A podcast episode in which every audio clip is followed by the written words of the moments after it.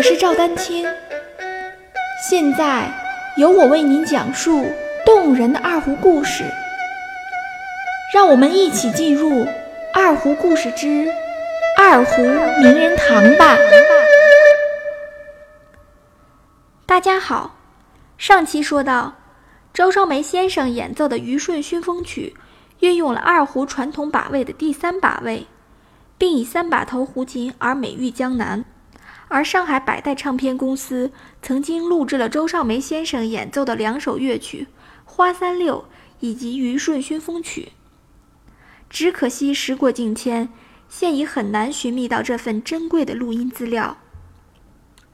如今，只有在众多二胡曲谱中还能找到《虞舜熏风曲》的三个版本：一个是由周少梅先生传谱，由楚师竹编定的版本。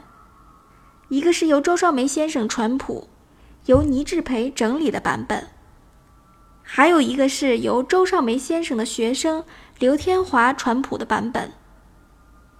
我把这三个版本的乐谱放到我的微信公众号里，大家如果感兴趣的话，可以关注我的微信公众号“赵丹青二胡艺术”进行查看。另外，更需要注意的是，《虞舜熏风曲》。并不是由周少梅先生创作的二胡曲，只是由他最早在二胡上进行传谱的。因为这首曲子其实是在江南一带流传很古老的民间乐曲，在过去的民间，绝大多数曲子并未有一个什么谁谁谁创作的概念，基本都是劳动人民的集体智慧，并且通过口传心授的方式一代代传承下来。那么，在传承的过程中，必然会有比较大的变化和发展。曲目的传承可能远远没有我们现在想象的那么严谨。曲目不同版本之间的差异也是显而易见的，甚至演奏者自己的每一遍演奏都有非常大的区别。但这些民间的传承发展，却始终保持着一种淳朴自然的气息。继续讲述周少梅先生。周少梅先生培养了许多卓有成就的学生，他对学生要求十分严格。据说周少梅先生一百个铜板数不清，但学生拉错一个音符也不放过。周少梅先生在授课过程中总是反复示范、讲解，直到学生们学会为止。他的这些学生后来大多成为了演奏二胡、琵琶的多面手，其中最为著名的就是刘天华，在1917年到1922年期间向他学习了演奏二胡和琵琶。刘天华先生更是与周少梅先生一起探索民族音乐事业的发展。后来，刘天华先生成为了现代国乐的宗师。而关于刘天华先生，以后会在节目里详细讲述。在那个战火连年的岁月里，周少梅先生以他无私的精神，为民族音乐事业的创新与传承奉献了一生。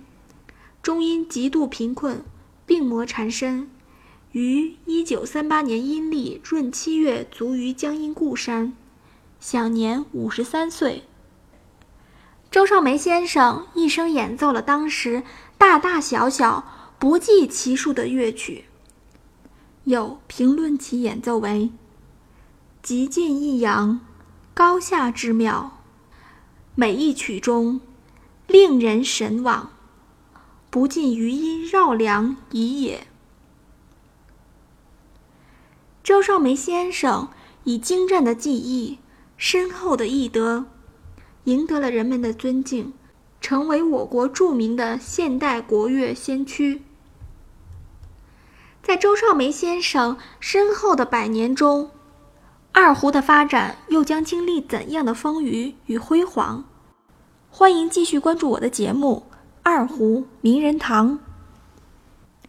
大家如果需要与我进行交流，也欢迎添加 QQ 号二二六三七八七三零八，昵称为光明行。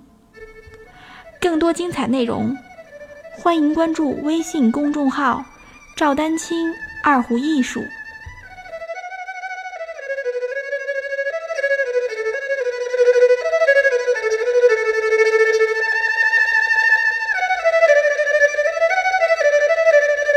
我是赵丹青欢迎关注我们的二胡。这里有非常多的故事等待聆听。如果喜欢我的节目就请多多订阅多多转发多多支持哦。感谢大家收听。